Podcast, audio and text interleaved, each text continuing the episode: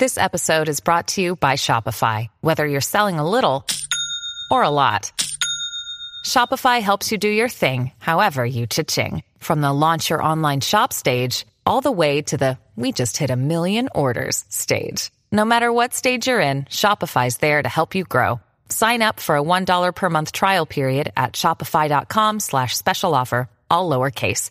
That's shopify.com slash special offer.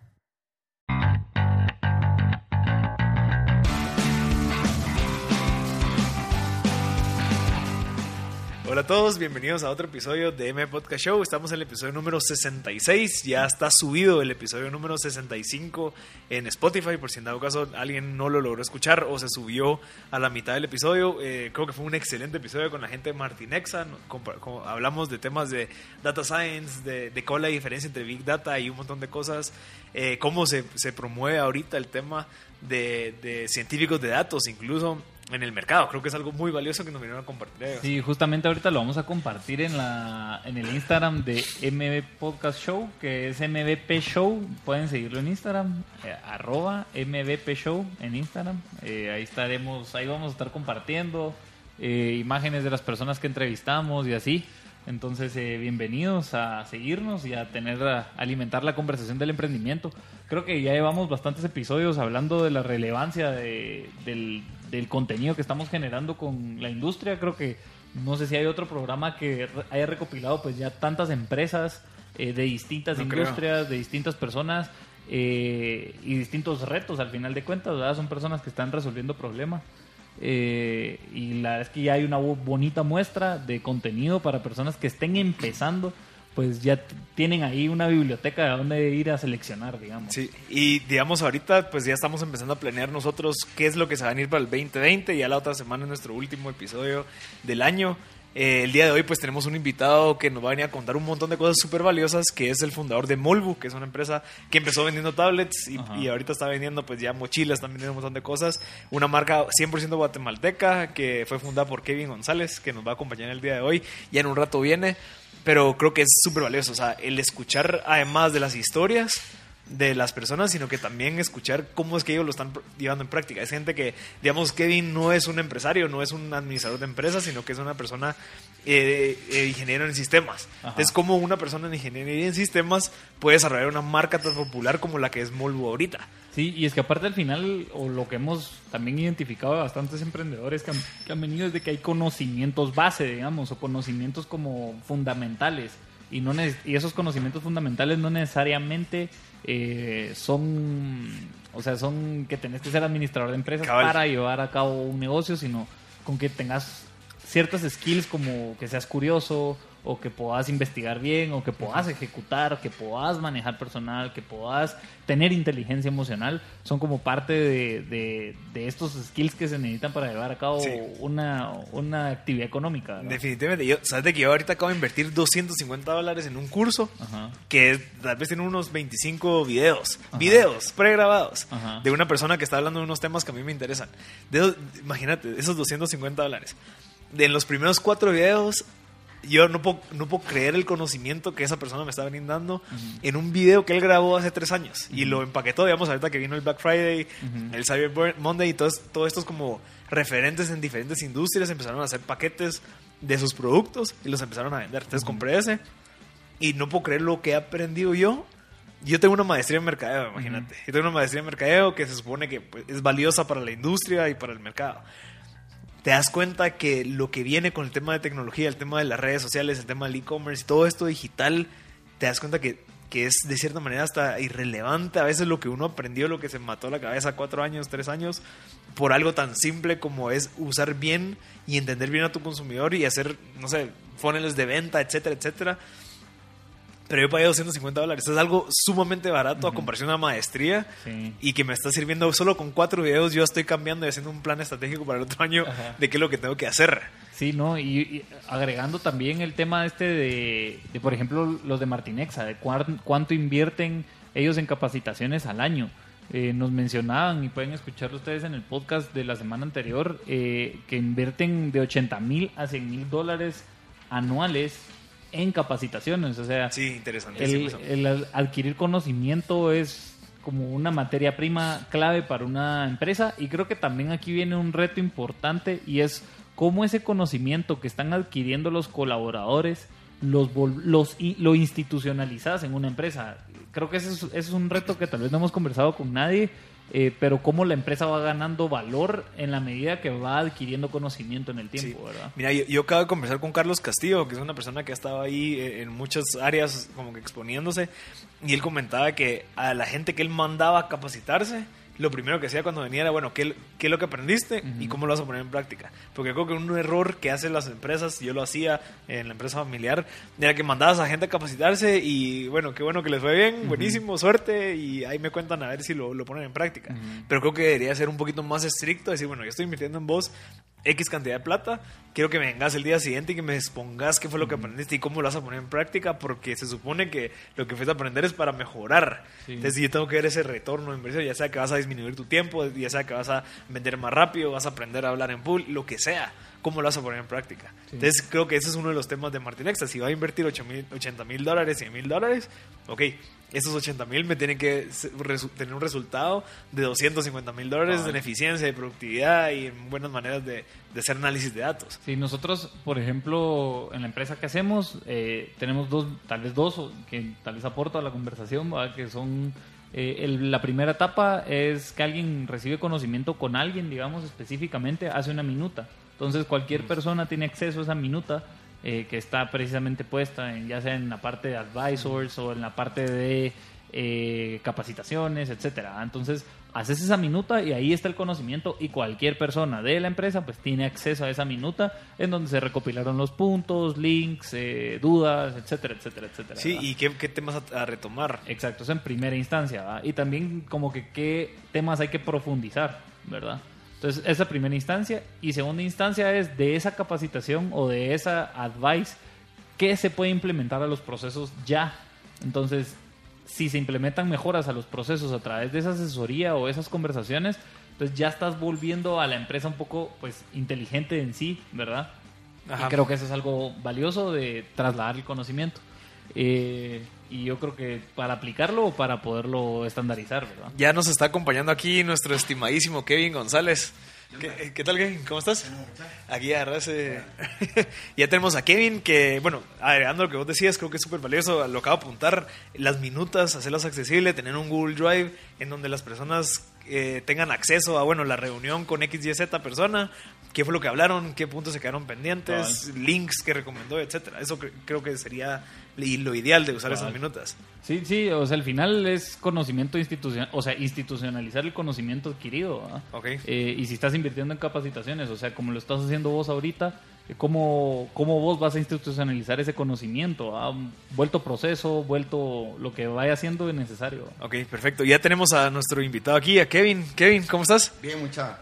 Bien, bien. bienvenido, bienvenido. Kevin es el, el, fundador de Molbu. Eh, bueno, Molbu Electronics y ahorita ya... Bueno, ¿Cómo cambiaron? De, de, hecho era Molbu Electronics Limited. Limited. O sea, eh, pero pero al final lo cambiamos a, Molbu, pues. Aunque en algunos lados todavía aparecemos como Electronics. Pero es Molbu, ¿eh? Pero digamos, vos empezaste con vendiendo tablets.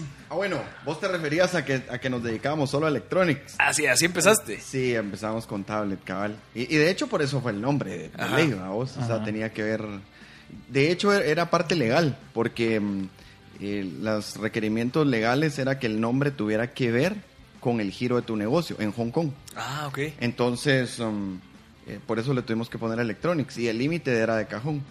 Ya. Ajá. Tal vez. interesante. Si querés empezarnos a contar un poco de vos y, cómo llegaste a estas instancias, básicamente, de emprender, ¿no? Porque, digamos, ahorita, antes, Kevin, antes de que vinieras, estamos hablando de la presencia de marca que tiene Mulvo en la actualidad. Ah, sí, o sea, cómo ha sido creciendo, cómo, digamos, creo que lo, lo acababa. Sí, yo, yo, yo lo he comentado a Marcel, Cal, que he visto ya bastantes personas con las mochilas. Creo que también tienen cosas específicas como la clave o que cerras el zipper.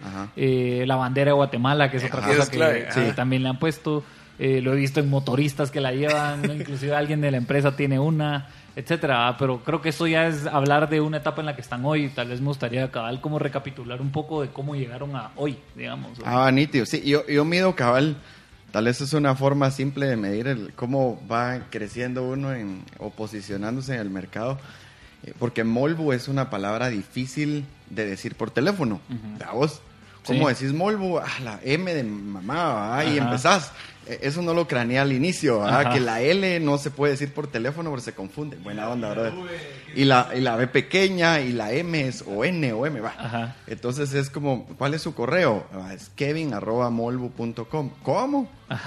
Y así, ¿verdad? Entonces, eh, tal vez antes 10 eh, de 10 era así como deletrémelo, ¿verdad? Ahora yo digo que estamos tal vez 5 de 10 nos piden deletrearlo y ya 5 es, ah, los de las tablets, los de las mochilas, ah, sí los conozco. Entonces, es una forma así como bien simple de medir, ¿verdad? cada vez que tengo oportunidad de dar mi correo. Eh, pero no, la realidad mucha es que um, Molvo inicia como, como... A ver, son dos cosas. Uno, y a mí siempre me ha gustado eh, como, como ser un poquito eh, pues, de impulsivo. A vos me gusta como tomar mis decisiones, me gusta arriesgarme, me gusta como como no quedarme en una zona de confort, por decirlo así. Entonces, eh, a eso se juntó o se unió, pues, que, que, yo necesitaba ganar plata. O sea, acababa de renunciar de un trabajo, no tenía nada más que hacer y me surge la oportunidad de vender un lote de tablet. Yo no vendía tablet, no tenía una empresa, no tenía una marca. Eh, pero así es el, el startazo de Molvo en sí. O sea, eh, de pronto yo soy una persona que evito decir que no a algo porque siempre le trato de buscar solución.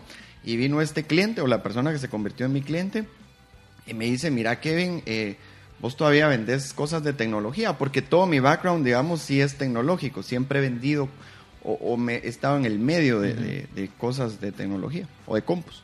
Entonces su pregunta fue, mire Kevin, usted todavía se dedica al rollo de, accesorios de computadora. Y yo ya no me dedicaba a eso porque acaba de renunciar, a vos a mi trabajo que llevaba alrededor de cuatro o cinco años trabajando ahí. Eh, pero le dije que sí me dedicaba, cosa que ya no, a vos, y así es como surge, digamos. Y, mire, y tiene una marca, y yo no tenía marca, porque jamás pensé en tener una marca. Eh, y le dije que sí, pero fue la misma necesidad de como dije, que aquí hay una oportunidad de por lo menos ganarme los frijolitos para un par de meses. Y, y, le fui diciendo que sí a todo, y gracias a Dios fue el primer cliente, pues. Pero surge más como, yo pienso que si me hubiera dicho él, mire Kevin, usted vende escritorios, yo le hubiera dicho que sí, estaría en el rollo no de tablets. sino escritorios. Exactamente, ajá. O, me hubiera dicho, mire, vende carritos eléctricos, me hubiera ido a conseguir carritos eléctricos. Entonces, eh, creo que fue más eh, la mezcla de, la necesidad de tener plata pues para comer. Tenía un bebé en ese momento de dos, tres meses. Eh, entonces, eso más que pues me gustaba como arriesgarme. No, y aparte yo creo que, bueno, eso tal vez no lo hemos conversado, creo que lo hablamos un poco con Lorena de, de Tosu, el tema de también la, de la, responsabilidad que hay de, o sea, a la hora de que tenés una responsabilidad más grande encima tuyo, como que te pone, te cambia el mindset en decir, arranco por acá, o sea, tengo que hacerlo, pues. Exacto. Yo creo que va un poco por ahí también. Seguro, va, va de la mano, porque digamos que te va empujando o te va sacando de tu zona de confort porque la zona de confort es, que estás sin presión, que simplemente no pasa nada si lo haces o no lo haces y, punto. Pero si no lo haces, ¿con qué come? ¿Con qué come tu bebé?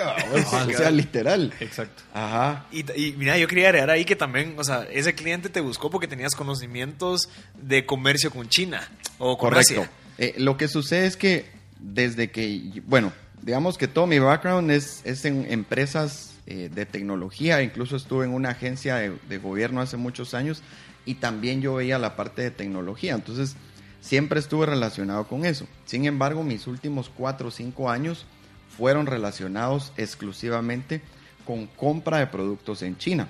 Entonces, para mí China no era un mercado desconocido, sino todo lo contrario.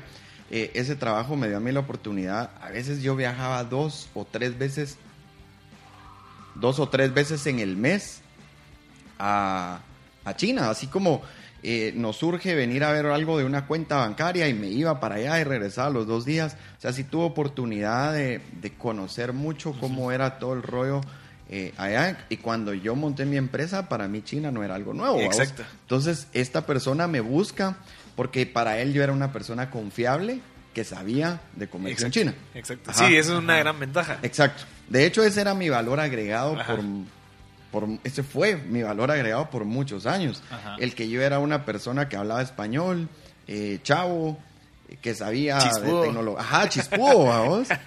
Y, y que conocía el mercado de China. E- ese fue mi valor agregado en, en el inicio, pues. Ok. O sea, como hablemosle a Kevin, queremos gorras, hablemosle a Kevin, ¿va? Ajá. O sea, sí era así como, busquémoslo porque él debe saber cómo encontrar, ¿va? Cosa que a veces no, pues digamos, China es tan grande que tal vez las gorras se producen en el norte de China, va a tener que viajar Sí, cuatro o cinco claro. horas, o sea, no, no es... Dentro de China. Eh, eh, dentro de China. No es como eh, no es como que me pidan algo que está en, en mi ciudad, pues, que es mucho más sencillo. ¿va? Buenísimo, Kevin. Vamos a ir al primer corte y regresamos con más M Podcast Show. Estás escuchando MB Podcast Show por Radio Infinita.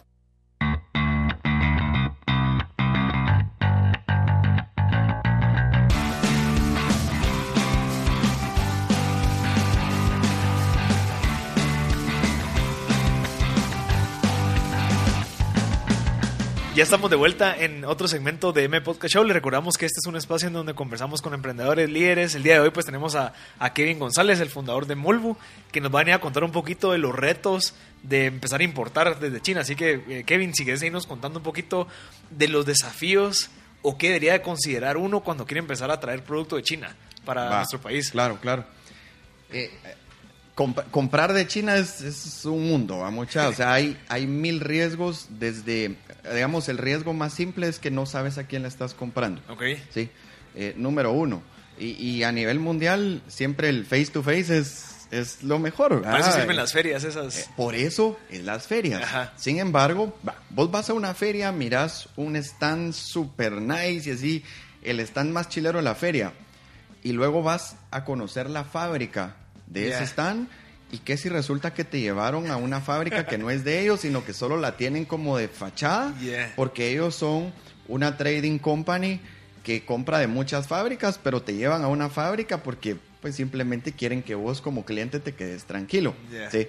Entonces hay un montón de variables. Lo que sí es que eh, yo, yo quiero aclarar que más allá de comprar directo de una fábrica o comprar de una trading company, ese es el menor de los problemas. A veces hasta te conviene más comprar de una trading company. Una trading company simplemente es un broker que está comprando de distintas fábricas y te puede vender en cantidades pequeñas. Así de simple.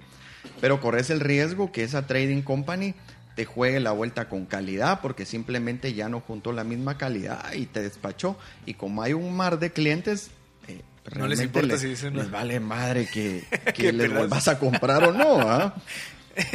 Entonces, pero yo, yo en un inicio, mi, mi enfoque era, ok, yo solo quiero buscar fábricas y hay que buscar fábrica y si no es fábrica, no. Pero después empecé a aprender a que es tal vez el menor de los problemas. Lo que vos querés buscar es realmente un, un proveedor de piezas o producto terminado que sea confiable y, y que tenga cierto prestigio, o sea trading o sea fábrica, no importa. Va, entonces si vos vas a empezar a importar de China cualquier producto, eh, lo más usual es que uno se va a internet y se mete a alibaba.com, por ejemplo. Ajá, sí. Cosa que es perfecto para hacer un estudio de mercado. Lo que el problema de ahí, que, que obviamente Alibaba es un monstruo a nivel mundial y, y multimillonario, pero uno de los problemas, y de hecho el mismo Jack Ma lo dice, y yo no sé si lo dijo y luego se arrepintió, pero él dijo, eh, en Alibaba lo bonito de Alibaba es que pedís esto y cuando lo recibís no sabes si va a ser igual o no. Ok. Cosa que para nosotros lo que estás pidiendo es lo que quieres Sí, recibir, ¿verdad? Pero cuando vos pedís de China, muchas veces te mostraron un rojo y te mandaron un anaranjado. o, o te muestran una foto renderizada y cuando lo recibís en vivo es un mamarracho de calidad. Entonces te topas con todos esos problemas. Entonces, mi recomendación es, si vos querés construir, digamos, hay dos caminos. Si vos querés seguir el camino de construir una marca para vos, querés construir una buena reputación, ese es un camino. Y el otro camino es, yo quiero traer lo que sea y sin garantía y nada, y simplemente quiero estar como... eh, Yo ser el broker Eh, también. Exacto. Sin Ese marca. es- sin marca. Ajá. Ese es un camino. Y es un camino eh, que, que es bien eh, rentable, pienso yo, porque hay empresas que yo he visto que lo hacen. De hecho, como, como, como comentario, Ayer me pasaron el dato que una empresa de China el viernes, el Black Friday, que vende en Amazon, recibió 35.768 pedidos en la noche de Black Friday para despachar. O sea, la cuestión es que... o sea, eso, eso, sería dropshipping. o eso sería dropshipping. Es que creo que vale la pena identificar eso. Como eso es dropshipping. Es una oportunidad de negocio. Dropshipping es una super oportunidad de negocio. Eh, Mira, lo, que no es lo mismo que vos haces. No, no es lo mismo que nosotros hacemos. Lo importante es que definas qué vas a hacer. ¿sí? En mi caso, ¿qué es Molbu? Construimos una marca. Exacto. ¿sí? Y nos topamos con un montón de, complicaciones desde la, calidad hasta que nuestro mercado no es un mercado tan grande comparado con los volúmenes que te exige China. Es decir, si vos querés maquilar un producto exclusivo para vos, tenés que maquilar 10 mil unidades. Al mes, algo así. Ah, o sea, una cantidad absurda, digamos. Absurda, eh, poniéndolo en, comparación con Guatemala, porque Guatemala no consume tanto de algún producto. Entonces, esa es una dificultad bien, bien gruesa, porque si vos querés construir marca, ok, yo voy a hacer eh, mi mochila y la voy a hacer exclusiva, ok, bueno, hagamos 50 mil al año. Pero colocar 50 mil mochilas de un modelo al año es bien grueso. Y ese es un modelo que es un SKU, que sería una mochila de este color, ah, con este diseño. Ese es el camino que nosotros seguimos, porque de alguna manera se convirtió en mi visión y en mi sueño como construir la marca. ¿sí? Pero el, otro camino es simplemente traes eh, sin marca y, empezás a revender. Ese también es, bastante favorable. Ahora, hay un montón de dificultades eh, al momento de hacer tu compra. A mí me han preguntado, Kevin, pero ¿y cómo, la, cómo hago el pago? O sea, me piden que mande por Western Union la plata, me piden que... PayPal. Que, ajá, por PayPal, ahora hay eh, Alipay, hay un montón de métodos. Realmente todos son funcionales. Lo que pasa es que uno tiene cierto miedo porque nunca lo ha hecho. Pero todos son funcionales. Por supuesto, siempre existe el riesgo que el broker o el seller que te está vendiendo se desaparezca.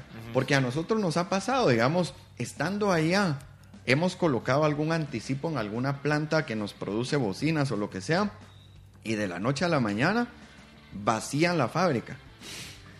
Y simplemente se perdió todo. Y eran fábricas de, kilómetros, pues, o sea, de, de espacio, o sea, fabricotas grandes que se desaparecen de la noche a la mañana. Entonces no digamos un broker que está eh, vía remota. Ese es un riesgo. Entonces mi recomendación es siempre utilizar los métodos, todos estos como Alipay, el, que tienen como cierta garantía. PayPal, tienen, tienen bastante garantía. Nosotros recibíamos pago con PayPal y hubo clientes que reclamaron que su producto nunca les llegó y, PayPal vino y nos exigió devolverles la plata. O sea, sí hay cierta garantía para uno como cliente comprando con PayPal. Vos has tenido las dos, las dos fases, porque vos has sido un proveedor desde China y has sido un cliente, sido un cliente. desde aquí de Guate. Eh, digamos, siendo vos un proveedor de China, ¿cuál es el, error común que hacen los compradores? Que tal vez viéndolo desde allá decís, no, mira, no debería ser así, debería ser de esta manera. Mira, eh, mi recomendación eh, o, o, lo que yo he visto y lo que yo recomiendo es tal vez en el tema logístico, a vos que es donde flaqueamos bastante. Eh, muchas veces es eh, que no sabemos todo el tema de cómo hacer la importación y a veces creemos que tenemos que traer un contenedor lleno por ser un contenedor, ¿verdad? Cuando a veces realmente si tu número te da, digamos, depende del producto, así es el margen de, que vos le puedes meter de tránsito, pues de transporte. Eh, pero no tenés por qué llenar contenedores. A veces uno sobrepaga por traérselo por avión porque uno dice, no, yo no quiero que corra riesgo mi producto. yo, yo tuve un cliente, de verdad no les miento, mucha, tuve un cliente que pagó como 47 mil, 48 mil dólares de flete aéreo por su carga. Y le vino el producto y que si al final no lo utilizó sino hasta dos meses después. O sea, pudo haberlo traído, pudo haber traído por barco, y gastarse tres mil, cuatro mil dólares y haberse ahorrado cuarenta y pico mil dólares. Ajá. Ajá. Entonces, para mí el tema logístico es donde muchas veces se cometen errores. Eh, porque hay que educarse en ese tema. Sí, lo querés volar o, simplemente acudir con alguien que lo haga, con alguien que, esté en el, en el medio, porque en Guate hay varias empresas que te pueden asesorar en ese rollo y realmente, pues obviamente tienen su tajada y su margen, pero pero tampoco es fuera de este mundo. Y te dan garantía. mira, te ayudan. Ah, pero te referís garantía con el transporte. Pues, o sea, si en dado caso hay un error de parte de la Ah, logística, claro, es problema es de ellos. no problema de ellos, Ajá. exactamente, exactamente. Ahí es donde yo he visto que más flaqueamos los que estamos del lado como clientes, Ok. ¿vamos? Exacto. Sí, algo que he visto como determinante y tal vez va, va a ser dos, dos temas. Tal vez el segundo lo abarcamos en el segundo, en, en- el segundo segmento, pero es la, esto va mucho con las, la proyección de compras. ¿verdad? Y es decir, cómo saber qué comprar basado en la demanda que tenés. Exacto. Yo creo que eso es una ciencia, ¿verdad? básicamente Exacto. el ir determinando voy a llenar el contenedor porque ya tengo comprometidas estas ventas o porque voy a calcular que sí las voy a lograr colocar. ¿verdad? Yo creo que el ir calculando esa demanda para retail es bien complejo. ¿verdad? Es grueso. Y lo, lo más difícil es que te topas con competencia que viene de Estados Unidos. y, y lo complicado es que si vos compraste 5 mil, Estados Unidos compró 100 mil. Entonces el margen de importación para los Estados Unidos fue cero.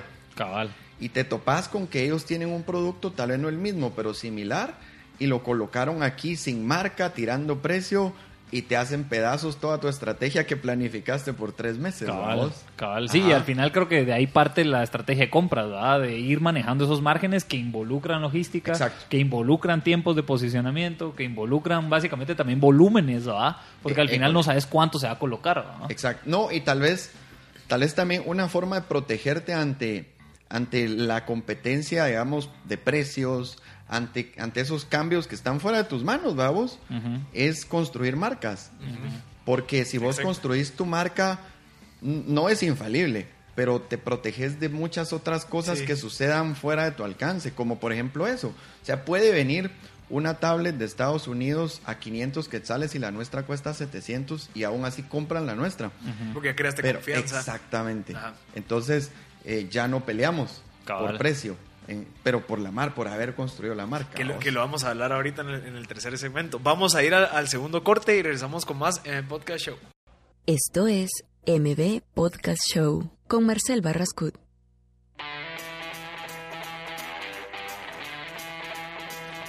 Ya, estamos en el tercer segmento de M Podcast Show. Les recordamos que el día de hoy tenemos a Kevin González aquí con nosotros, el fundador de Molbu. Nos está dando una cátedra de compras en China, de cómo importar desde China. Así que, si en dado caso te acabas de sumar a la conversación, eh, puedes escuchar el episodio el próximo martes en Spotify como M Podcast. Eh, les recordamos, lastimosamente, no tenemos WhatsApp abierto el día de hoy ni llamadas a cabina, así que eh, pues nos disculpamos. eh, estamos cambiando de cabina. Así que, bueno, si, si quieres continuemos, Kevin. Sí, sí, sí. ¿Nos podrías ampliar un poquito el tema de, de qué cosas legales, que era lo que estamos hablando fuera de, de la radio, tienen las empresas de en China en las cuales vos te puedes, siendo un cliente de otro país, ir a apalancar o no existe ninguna? Buenísima pregunta. Yo me he topado con amigos que literalmente les mandaron mercadería. O sea, amigos eh, eh, de este lado del mundo, ¿va? Ajá. Que mira, aquí está tu BL, o sea, tu, tu documento que respalda tu importación. Eh, este es tu número de contenedor. Cuando viene el barco, ellos van con la naviera. Mire, aquí está mi. eh, No, mire, esto no, no es para usted. Entonces era falsificado todo. Cuando van a buscar a la fábrica china, ya no está. Entonces, eh, muchas veces le hacen eso mismo a 10, 20 y se quedan con 100 mil dólares, en 500 mil dólares en la bolsa y se desaparecen. Legalmente, ¿qué puedes hacer ahí? Mano, nada. Porque, eh, digamos, desde el, desde el punto en que la, pues, te estafaron eh, y se desaparecieron en China, vos, como digamos en este caso Chapín, al menos lo que yo he visto es que legalmente no puedes ir a hacer nada allá versus eso, porque no tienen ni cómo encontrar a los que te estafaron, porque la, la cuenta bancaria estaba a nombre de fulanito y, y ese fulanito no está o no existe. Ahora bien, por eso es que yo recomiendo, digamos, si tu relación con el fabricante o con el proveedor es nueva, utilizar métodos digitales para, para hacer el pago, que te respalden, eh, que si vos no recibiste el producto, simplemente no se les da la plata a ellos. Sí. Porque digamos que esa es, esa es la triangulación eh, perfecta para iniciar. Ok. Ajá. A pesar de que te cobren un fee No extra, importa, no vos, importa. ajá. no importa porque, porque Es como un seguro, pues. Mano, estás, es un seguro, literalmente. Y además, pues estás maquilándolo en China, ya tenés costos más bajos. Eh, podés empezarle a subir costos que te aseguren que toda tu operación va a estar eh, pues bien, ¿verdad? Vos? Yo, otra cosa que, que, tal vez me llama la atención y desconozco es cuáles son los beneficios de abrir, por ejemplo, empresa o cuentas de banco en Hong Kong. Es decir, cuál es la relación China-Hong Kong con respecto a compras. Eh, que si no estoy mal también hay una especie de triangulación legal o económica que funciona. Eh, tal vez no sé si iluminas. ¿O si lo hiciste vos? Sí, sí, de hecho, de hecho así empezamos. Eh, Mira, en Hong Kong vos tenés varias alternativas, digamos la más famosa que muchos conocemos que está en Panamá, por ejemplo, en las Islas Caimán es el tema de la offshore. Sí. ¿sí? Entonces, al abrir una offshore, pues tal vez no lo voy a explicar muy bien porque no soy financiero, pero una offshore simplemente es que tenés tu operación eh, legal establecida en ese país, pero tu operación física no está ahí. Entonces, eh, simplemente esa empresa te sirve para triangular la transferencia de plata y la facturación, pero físicamente vos no estás ahí. Entonces, no pagas tus impuestos ahí porque simplemente no, no hay nada, ni una oficina ni nada. Hong Kong te permite eso. Ahora se está poniendo un poco más complicado desde hace unos años. Inclusive abrir cuentas bancarias en Hong Kong se volvió un lujo. Ah, o sea, te rechazan y te cierran cuentas a discreción de ellos porque, bueno, en el caso de Guate tenemos una complicación porque no sé si estemos dentro de una lista de países eh, que para ellos no les agrada. Sí, porque creo que apoyamos a Taiwán. La, cuestión es que eso todavía es una complicación más, digamos, si vas con pasaporte Guate. Pero no es que no puedas abrir tu cuenta bancaria en Hong Kong. Ahora, ¿qué beneficios tenés? Eh, digamos, dejémoslo de la offshore por un lado. Sí. Eh, China está totalmente ligada a Hong Kong. Ahora, pues son el mismo país, aunque tienen eh, moneda distinta y leyes distintas, pero eh, Hong Kong ya volvió a ser parte de China, aunque tengan Creo que esa regla termina en 2049. Ahí está, exactamente. Y están en esa lucha. De hecho, por eso todos los relajos que están sucediendo en Hong Kong. Va. Eh, pero la ventaja que tenés es que las fábricas de China, el 90% de las fábricas tienen cuentas en Hong Kong. Entonces, mm, si vos querés hacer un pago a la fábrica les llega en ese mismo segundo. En cambio, si mandas plata de Hong Kong para China, es como mandar de Guatemala para China. O sea, si se toma de un día para otro o hasta dos días. Para los chinos es una gran ventaja tener plata eh, o sus cuentas en Hong Kong porque no tienen que tributar eh, en, China. en China. Entonces, en China se queda simplemente el costo operativo y se tributa lo que corresponde y, en Hong Kong pues se quedan las utilidades. Por eso en Hong Kong hay demasiada plata, pues. Ya. Sí, es un paraíso fiscal. Eh, exactamente, aunque ya están eh, tratando de, de, cambiarlo. A vos, en mi experiencia, digamos, de hará unos cuatro o cinco años para acá, eh, se empezó a poner bien difícil el tema ese de las offshore en Hong Kong. pero digamos, a mi criterio, una de las ventajas es que estás de la mano con las fábricas, les querés, querés que te empiecen una producción hoy, paz, les transferís y, ya estás. Exactamente. Ya. Y el, y el, el proceso normal o común es hacer un, hacer un pedido para que te manden una muestra. Ah, Digamos, si quieres empezar a pedir cosas por, de China, mira, te pago un poquito más caro, pero creo que me mandes una muestra de cómo quedaría el color rojo. Siempre tenés que trabajar muestras. Y eso sí es aéreo, siempre. Mira, depende, llegas a un punto en el que ya te puedes dar la ventaja de que tus muestras vengan en tus mismos contenedores, vamos, porque también pagar aéreos por muestras es carísimo. Pero, pero sí, aéreo cuando te urge. Em, nosotros siempre trabajamos con muestra. Eh, hicimos un par de pruebas sin muestras y nos fue de la patada, ¿verdad? Entonces siempre, y mis clientes, porque nosotros seguimos teniendo la planta de tablet en China. Eh, mis clientes siempre piden muestra, o sea, digamos clientes de Colombia, siempre piden muestras, Ecuador, eh, Paraguay, siempre con muestra en mano, aunque, aunque tengan que pagar su envío aéreo, lo pagan, pero se garantizan ellos de que, ok, me vas a producir dos mil, tres mil, pero de lo que yo tengo en mis manos, ese es el acuerdo, sí. Obviamente es un acuerdo caballeros, sí, porque no hay garantía. No hay garantía, al final el producto ya está del otro lado, pero pero sí, como les digo, es más un acuerdo de caballeros, porque simplemente no, van a mandar de vuelta las 3.000 tablets para China. Ahora, ¿es, estratégico tener a alguien planta allá en China? Sí, yo conozco muchas empresas que se grandes.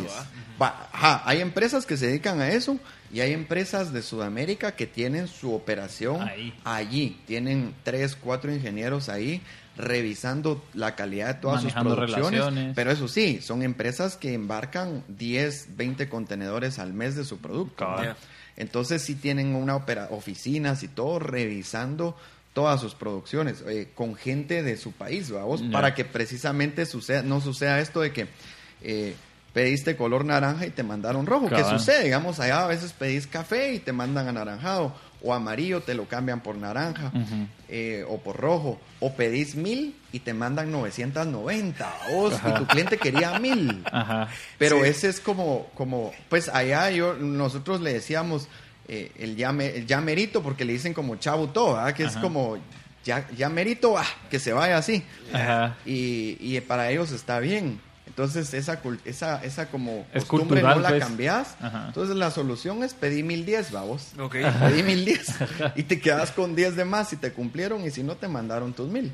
Ya. Sí, y el problema ahí es de que el poder de negociación lo tienen ellos. Ellos, O sea, porque totalmente. te costó, o sea... Es que solo ahí vas a poder Exacto. producir esos costos. Exacto. Mira, costos uno y ellos tienen tu plata. Ah, o bueno. sea, ellos tienen tu plata porque en China no hay crédito. Salvo ya en el comercio cliente- local, Ajá. en Ah, el bueno. comercio local sí, o cartas de crédito, o ya. Pero digamos, hablando en, en el mundo, digamos, del emprendimiento, pues, eh, que en nuestro caso, por ejemplo, es raro quien nos puede dar crédito. Donde hay créditos es cuando es comercio interno, digamos, entre mi oficina de China y la otra nos mandan, nos mandan materia prima y se les paga a los ciertos días. Pero fuera de China no hay crédito, salvo que pongas una carta de crédito eh, como garantía, pues. Ya. Bueno, y, y, tam- y también creo que es bien difícil el querer vos mandar la carga de regreso. O sea, te Mm. sale mucho más caro. Sale carísimo. O sea, no te conviene, mira, te los regreso y me los... No, o O sea, digamos, mandar, mandar documentos. Por ejemplo, a veces que nos toca que mandar eh, papeles firmados eh, para allá, eh, un folder, o, o pues sin folder, va 10, 20 hojas, nos cuesta alrededor de 600 quetzales mandarlas de aquí para allá. Pero de allá para acá nos sale como en 250 quetzales. O sea, es a veces hasta tres veces el, el precio. Pero obviamente. exportación, ajá. Exacto, obviamente son los volúmenes que salen de China versus los volúmenes que salen de acá. Yo tenía una duda con respecto a Molbu, ya específicamente. Creo que ha sido una marca como empezamos la conversación de lo de los correos, en donde cada vez ha ido agarrando como más valor. En- o, o por lo menos más personas ubican la marca en sí. Eh, y que para quien no la conozca, M-O-L-V-U. Eh, pues se venden mochilas y venden, la página está súper completa con respecto a todos los productos que ya venden, ¿verdad? Entonces también un poco hacia dónde va la visión, en qué nicho se van a enfocar eh, y pues cómo va en, en general la marca. ¿ah? Gracias, vos. Pues mira, mi, mi sueño realmente sería tener una línea de teléfonos, una línea de laptops, eh, que es lo que todos usamos hoy en día, ¿verdad? más allá que tablet, más allá que, que el resto de accesorios que tenemos. Primero Dios, algún día lleguemos a eso porque hay muchos factores detrás de una producción de un producto como esos que les estoy contando, eh, desde que se necesita mucha plata, pues, para Sí. producirlo, digamos, Y te 200, arriesgas. 300 mil dólares y, y- y te arriesgas a tener esa plata ahí parada porque no sabes cómo reacciona una competencia de Estados Unidos. Ese es, ese es mi sueño y primero Dios en algún momento se logre, tal vez cuando la marca esté más posicionada aún y tengamos volúmenes más grandes. Eh, de momento encontramos un nicho de mercado bastante bonito y bastante eh, eh, fiel. Eh, nos topamos con clientes que llegan con dos, tres productos a la tienda a comprar otro producto más, ¿va? Entonces, el, el nicho en el que estamos o en el segmento que estamos es cabalmente tablet, que eso sí seguimos. Eh, todo el tema de audio, desde bocinas, audífonos, mochilas, ahí le estamos metiendo bastante. Tenemos alrededor de 20 modelos de mochilas diferentes. Salen unos, entran otros. Digamos, en el 2019 habremos metido unos 10 modelos nuevos Ujú. y sacado unos eh, 8 o 9 fuera del line-up. Ya. Entonces nos estamos manteniendo eh, con la renovación de modelos de mochilas. Eh, tenemos también línea de accesorios, digamos, cables, todo lo que va de la mano con, con accesorios de celulares, ¿verdad? Y accesorios de Si no estoy mal, es venta horizontal, ¿no? Que es cuando empezás a vender, vendes una mochila y vendes un estuchito, vendes...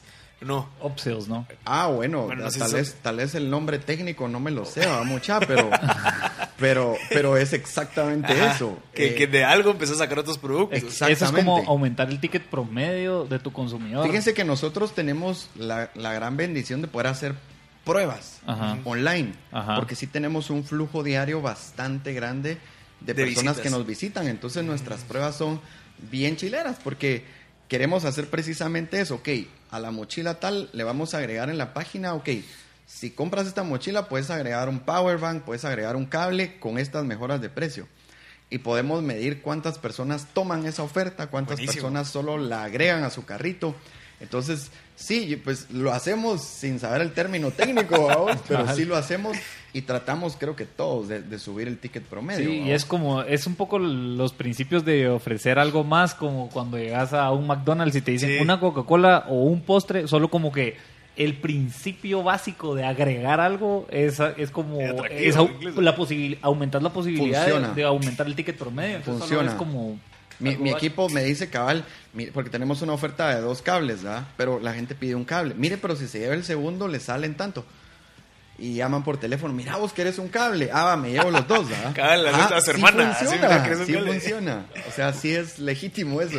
Va- vamos a ir al último corte y regresamos con el último segmento de M Podcast Show. Esto es MB Podcast Show con Marcel Barrascut y Pedro Pablo Beltranena.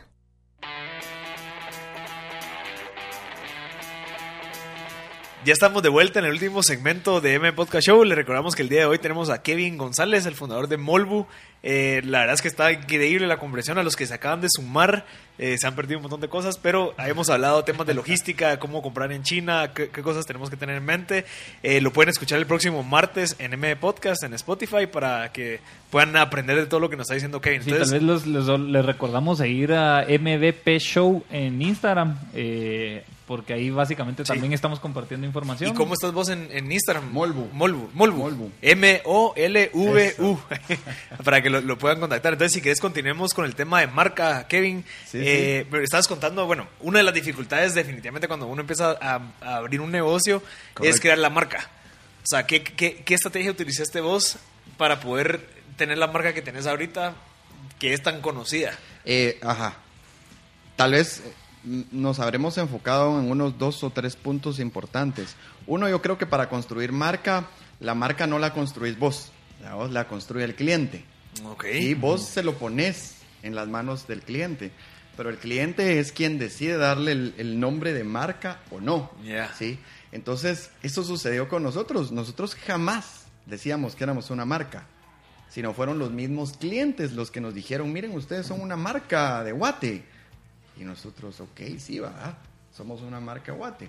Entonces, ahí encontramos una conexión entre el producto y los clientes de guate. Esa conexión era guate. Entonces, que éramos tal vez en ese momento de las pocas empresas chapinas haciendo productos tecnológicos eh, que se los poníamos en las manos directo del cliente, sin, sin intermediarios ni nada. Entonces ahí viene la idea de como tallarle la banderita a algunos productos, eh, en algunas cajas ponerle la banderita de guate. Y eso causó como esa conexión entre el cliente y la marca. Sí, Pero no nacional. fuimos nosotros. O sea, nosotros pudimos haber dicho desde hace ocho años, somos una marca, pero nadie nos hubiera hecho caso. Sino fueron los mismos clientes los que nos catalogaron como una marca. Sí, porque ya tenía el, o sea, tenía el valor y esa como intimidad que es Eh, ahí estas está. son de Guate, sí, al es una final, marca local. al final, pues tal vez suene chistoso a vos, pero una marca es como una persona, o sea, tenés que darle un, un- una personalidad a la marca, una imagen a la marca, y quien se identifique con la marca o con esa personalidad es tu nicho de mercado. Sí. en, en nuestro caso que tenemos una gama de productos eh, amplia, digámoslo así, porque desde mochilas hasta tablet, eh, entonces tenemos como varios nichos de mercado.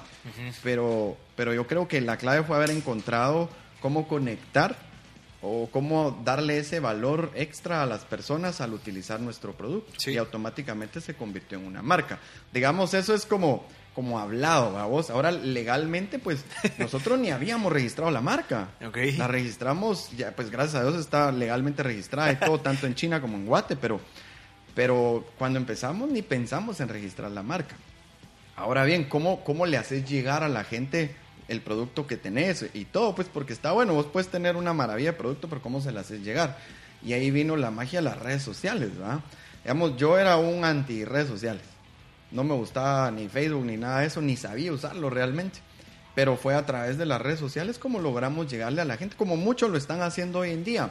Eh, pero de nuevo, como hay tanta oferta en las redes sociales y las personas tienen, si mucho, uno, dos segundos, si no es que un segundo para ver lo que vos estás presentándoles, realmente tenés que buscar la manera que tus colores, que lo que estás presentando, que la posición de lo que estás, del producto que estás mostrando, sea el que los ojos de nosotros, los, los clientes, el consumidor, quiera ver y te atraiga a vos. Nosotros hemos hecho un montón de pruebas, o sea, incluso hicimos una sesión de fotos con unas chavas en bikini y todo el rollo, y nos llovió mucha así, pero nos llovió eh, eh, maltratadas y todo. No, ustedes, esa no es su imagen, esa no es la marca que nos gusta y nosotros, ok, aprendemos, ¿verdad? Sí, Pero, digamos, hacemos pruebas, pruebas desde con animalitos, pruebas cabales de rollo de los, del bikini, pues, pero nos decían, no, ustedes son un taller, parece, ahora parecen taller de carros. Pinchazo. Cabal. Pero eh, nos pusimos a hacer pruebas, a ver cómo lográbamos llegarle a, a, más personas y que las personas que reaccionaran fueran realmente el nicho de personas que estábamos buscando. Porque lo que recibíamos de mensaje con esas fotos de bikini era así como, mamacita, dame tu número.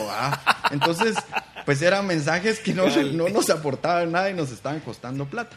Cabal. Entonces sí, digamos, usamos, encontramos cómo conectar con las personas, encontramos un medio de llegarle a las personas, que fueron las redes sociales, y, en, el orden en el que empezamos fue, teníamos una página de internet informativa, no era un carrito de compras. Entonces empezamos a dar batalla en Facebook, pero batalla duro y constante, porque uno a veces dice, puchica, tengo 500 seguidores. ¿Cuándo voy a llegar a 100 mil seguidores? Yo sé que todo el mundo dice los followers no sirven, los seguidores no, no, no sirve de nada tener una cantidad grande, pero sí sirve mucha, porque es un prestigio, pues, el, que uno va obteniendo. Y se enteran de tu marca. Claro, o sea, entonces, eh, pero con paciencia vos, mira, cada día se pueden eh, reunir 300, 400 seguidores en tus redes si haces un buen trabajo. Y si lo multiplicas por 10 ya son 3 mil, 4 mil, 5 mil al mes. Eh, si lo multiplicas por, digamos, 300, 500 diarios por 10 días, Estás hablando de cuatro mil, cinco mil en, una quincena. O sea, estás hablando que en un mes juntas unos 6, 7 mil por 12 meses. Casi que un año llegas a unos 50, 70 mil. Y en tres años, que es casi lo que nosotros llevamos en las redes, ya vamos llegando a los 300 mil seguidores en nuestras redes. Exactamente. Entonces, pero es, no es algo que pasa a la noche a la mañana. Pero tenés que hacer, eh, pues, eso que le llaman omnicanalidad a vos que por todos lados tenés que tener la misma imagen, tu mismo eh, eh, como perfil, la misma... empujando... Eh, por huella digital, una huella digital unificada, digamos. Exacto. Integralidad, pues. Entonces nuestro orden fue página web informativa porque no, no sabíamos que íbamos a poder vender online. Empezamos con Facebook atacando duro, ¿verdad? empezando a hacer cada mulá que se nos ocurría y a veces funcionaba, a veces no. Luego abrimos Instagram, luego YouTube y luego la página web. Que ya tenía e-commerce. Ya con e-commerce. Imagínense, o sea, ya como al como hace año y medio abrimos la página web, el e-commerce. ¿Y ahorita cuánto eso representa las ventas? Ah, el 80%. El 80% de e-commerce. Sí. Antes ah, bueno, no, 80% e-commerce te referís puramente a la página web. Sí, de compras en línea, mm, digamos. No, del 100% es como el 40%. Mm. El otro 40 es mensajes en redes sociales. Instagram o Facebook. Exacto. Y el ah. otro 20 es tienda física. Ok. Ajá. Pero eso es como está estructurado ahorita. Pero acabas de abrir una tienda. La acabamos, de, llevamos 45 días de, haberla abierto. ¿En dónde? En, en 4 grados. En el TEC. En el TEC nuevo. Sí, ahí yo entré hace, uno, hace muchos días, cabal. En el lobby. Me la atención y cabal pasé que también vendían un montón de cosas. Cabal. Ahí estamos y gracias a Dios le ha gustado mucho a la gente de la tienda. Ahora sí la hicimos, pues tratamos de hacerla lo mejor que podíamos porque la visión tal vez ahorita es hacer que esto funcione, que la tienda funcione y que eso sea como un modelo para replicar en distintos lugares de Guate en este ah, momento. Aunque sí nos han hablado, digamos, justo ahorita que venía recibimos un correo de Colombia de alguien que quería eh, de otro distribuidor para la marca, en Ecuador también tenemos, en Honduras tenemos. De Molbu. Eh, sí, que nos han hablado para distribuir la marca, eh, digamos, hacer un espejo. Ah, para las mar para los países, digamos. Exacto. Pero siempre con la bandera de Guate. sí, fíjate que va a ser un mix. Va a ser un mix porque nuestro producto tiene banderas de guate por todos lados. Entonces, creo que vamos a tener que hacer un mix porque, digamos, en cada país van a querer tener su bandera, pero nuestra etiqueta tiene la bandera Guate. Entonces Ajá. creo que vamos a tener que hacerlo de una manera inteligente y obviamente sí vendernos como una marca guatemalteca. Sí, Yo creo que es eso es un plus. Sí, mira, hay que es un, plus. hay un concepto que vi hace no muchos días también en otro podcast que se llamaba Curbside Pickup. Eh, ¿Qué es esto? Es básicamente programar entregas en tus puntos de venta. Entonces, lo que, ¿cómo ganas ahí? Y al final este es un tema de márgenes en retail, ¿verdad? Eh, ¿Cómo ganas ahí? No, no pagando básicamente la entrega, sino que solo preparando el centro de entrega. Entonces ya solo la gente ya hizo el pago, ya coordinó todo el producto que quiere y solo pasa, recoge y se va. Entonces te, te evitas vos, digamos, cargarte un domicilio, eh, una entrega y entonces ahí ganas márgenes, ¿verdad? Claro, solo porque claro. estás entregando. Pero Totalmente. me pareció interesante el concepto, se llama Curbside Pickup, lo usan en distintos modelos de retail en Estados Unidos. Pues suena bien, vamos. Yo creo que sí se puede aplicar. O sea, teniendo, teniendo varios puntos, creo que es, totalmente total. Hay empresas aquí en Guate que lo podrían hacer funcionar Cabal. perfectamente. Mira, eh, ya nos quedan dos minutos, rapidito, Kevin. De, lo, de tus porcentajes de ventas, ¿de qué departamentos en Guate crees que son los que más tienen demanda? Ajá, Huehue, San Marcos, quiché. eh, y, y digamos, el 40% es ciudad capital Ok, y el 60% es departamentos. Wow. Sí, wow, ajá. interesantísimo. ¿Y el método de pago es eh, contra entrega? El 80% de todo es contraentrega Ok. y el otro 20% es con tarjeta, ya sea crédito, débito, visacuotas, eh, credicuotas, todas las cuotas que existan.